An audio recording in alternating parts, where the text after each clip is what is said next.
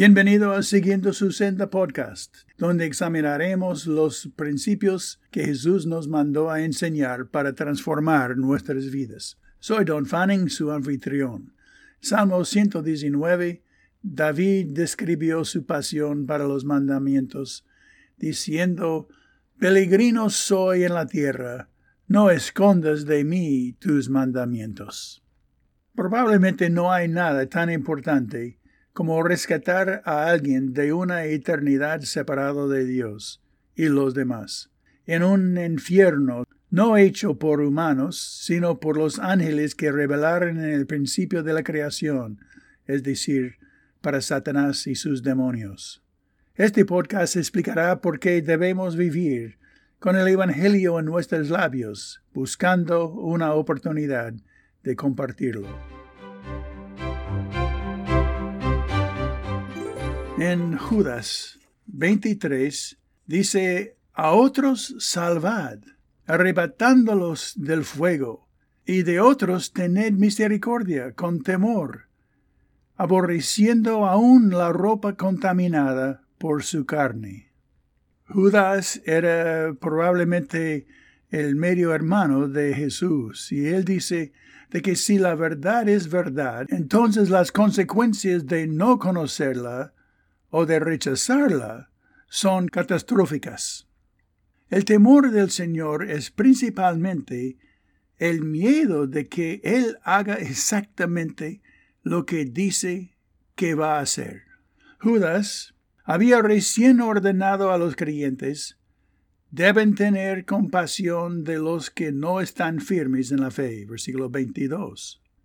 Debido a la influencia de los falsos maestros en la iglesia, quienes provocaron duda de que Dios realmente enviaría a la gente al infierno. Esto suena igual a la serpiente del comienzo, que dijo ciertamente no morirás. Génesis 3:4. Aunque Dios había dicho morirían. Ahora Judas da un mandamiento en tiempo presente a todos los creyentes estén continuamente involucrados en la salvación de otros. Todo creyente debe tener un propósito evangelístico en su vida diaria.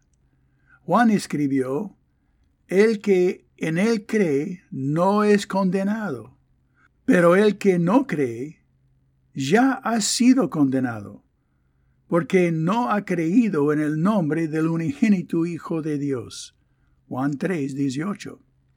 En 1792, William Carey, un zapatero de la zona rural de Inglaterra, escribió, La demanda de las obligaciones de los cristianos es utilizar los recursos para la conversión de los paganos.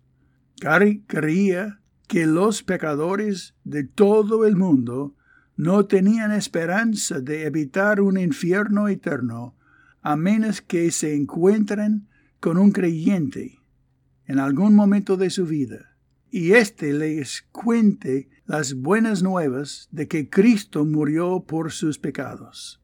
Esto le motivó a viajar a la India para salvar a los hindús de una eternidad sin Cristo y también para traducir la Biblia a cuarenta lenguas.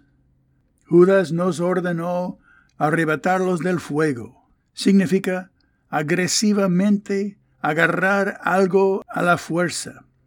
El profeta Amos escribió acerca de Israel. Fuiste como tizón escapando del fuego. 4, versículo 11. Las falsas creencias deben ser expuestos y rechazados con la verdad de la palabra de Dios. Ojalá que alguien escuchará. Jesús nos dio ejemplo de ser paciente con quienes dudan, pero también desean saber. Juan 4, 10 a 26. Pero también, francamente, les advirtió de la gravedad de su condición perdida, a quienes creían en las falsas enseñanzas en Mateo 12, versículos 1 a 37, un capítulo casi entero. Comparte el Evangelio cinco veces a la semana por lo menos, o ponga una meta tuya. Pero hable con alguien del Evangelio que le salvará. Ores así, Padre misericordioso, tú te despojaste de todo para dar salvación y perdón a los seres humanos pecadores. Enséñame la compasión y el compromiso para hacer mi parte en arrebatar a otros de las consecuencias del pecado y de no creer.